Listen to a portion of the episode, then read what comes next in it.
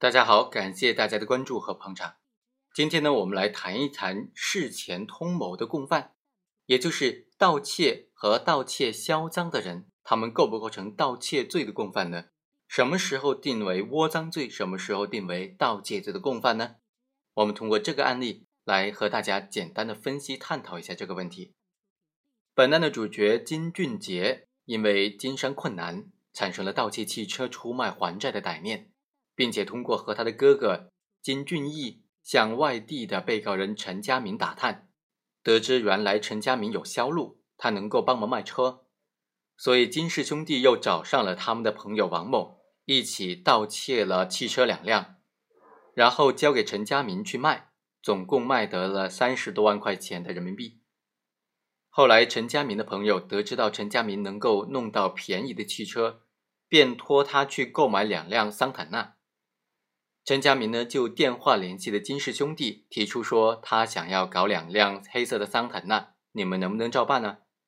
金氏兄弟于是按照陈家明的要求，又找上了他的朋友王某，真的去偷了两辆桑塔纳汽车，交给了陈家明。之后案发，金氏兄弟被追逃，而在追逃的过程当中，金氏兄弟又继续作案，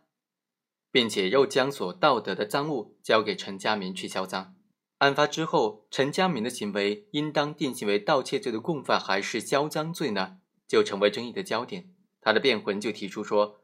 陈家明他仅仅是为金氏兄弟等等这些盗窃的人联系销售盗窃的车辆，并没有参与到盗窃犯罪过程当中，所以他的行为只构成销赃罪。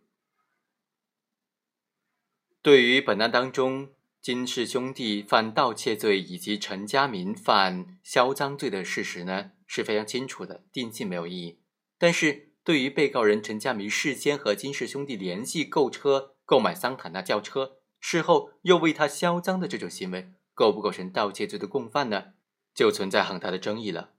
第一种意见认为，陈家明是替别人购买汽车，案件当中并没有和他人以及和金氏兄弟预谋盗车的有关证据。金氏兄弟也没有明确的告诉过陈家明是去偷车，陈家明只是应当知道所购买的是赃车，所以应当按照销赃罪的论处。第二种意见认为，陈家明明知道金氏兄弟没有经营汽车的交易，却要金氏兄弟为他提供两辆桑塔纳轿车的货源，而且亲自督办，而且。此前，陈家明已经替金氏兄弟销过两辆赃车，所以陈家明应当知道金氏兄弟只能够通过非法的手段获取汽车。陈家明提出要车的时候，金氏兄弟手中没有货源，实际上是用暗示的方式让金氏兄弟去盗窃汽车，以便自己从销赃当中获得巨大的利润。陈家明要车的时候，和金氏兄弟已经形成了盗窃销赃一条龙的犯罪形式，因此对他应当以盗窃罪的共犯来论处。金氏兄弟潜逃之后，继续盗窃汽车，之后呢，又将继续盗窃的汽车交给陈家明销赃，是继续他们之前的事先预谋。所以啊，陈家明在潜逃之后，仍然为金氏兄弟所盗的车辆进行销赃的这种行为。也应当按照盗窃罪的共犯论处。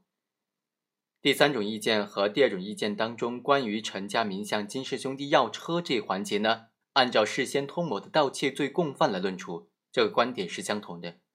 但是对于金氏兄弟在潜逃之后的盗车行为，认为说是金氏兄弟自己的犯意所为，然后找到陈家明销赃。陈家明并没有和金氏兄弟在潜逃之后的几起盗车案件当中形成犯罪的共同故意，所以对于陈家明按照盗窃罪共犯论处的，只有他事先通谋的那次盗窃桑塔纳轿车的行为。这三种观点都有一定的道理，但综合看来呢，我们认为陈家明在金氏兄弟等人盗窃一案当中呢，在盗窃第一辆桑塔纳轿车的时候，事先是和他们有通过预谋的。而盗窃得手之后呢，安排销赃等等这些行为都有证据证明，但是啊，在其他几起盗窃当中呢，再也没有陈家明事先通谋的证据了。本案最明显的一点，金氏兄弟盗窃桑塔纳轿车的犯意是由陈家明的要求所引起的，而陈家明的要求是在明知金氏兄弟不可能通过正当的途径获得汽车的前提之下提出来的，而且这个要求是在实施盗窃之前提出的。尽管陈家明在提车的时候不让金氏兄弟言明车的来源，但是事先通谋实际上已经形成了。本案的焦点是在对事先通谋该怎么理解呢？怎么样的行为才叫做事先的通谋、事先的共同盗窃的通谋呢？最高院关于依法查处盗窃、抢劫机动车案件的规定当中就明确的说了，本法当中规定的行为人事先与盗窃、抢劫机动车的犯罪分子通谋的，分别以盗窃、抢劫罪的共犯论处。这个条文所指的行为人呢，就是案件当中的窝赃或者销赃的人。事先通谋呢，是指共同犯罪人在犯罪的准备阶段形成了共同的犯罪故意。对于事先通谋、事后销赃的共犯来说，并不要求其他对犯罪的时间、地点、方法、目标等等具体情节都参与共谋或者了解，只要他知道实行犯要实行什么性质的犯罪，并且事后进行销赃，就和实行犯形成了共同犯罪的犯罪故意了。当然，有一点需要说明的是，在这个案件当中啊，陈家明还有一次将金氏兄弟潜逃之后又盗得的一辆的桑塔纳留下来自用了，并没有拿出去销赃。还没有出手，那么这种行为呢，应当是构成窝赃罪的，并不构成盗窃罪的共犯。好，以上就是本期的全部内容，我们下期再会。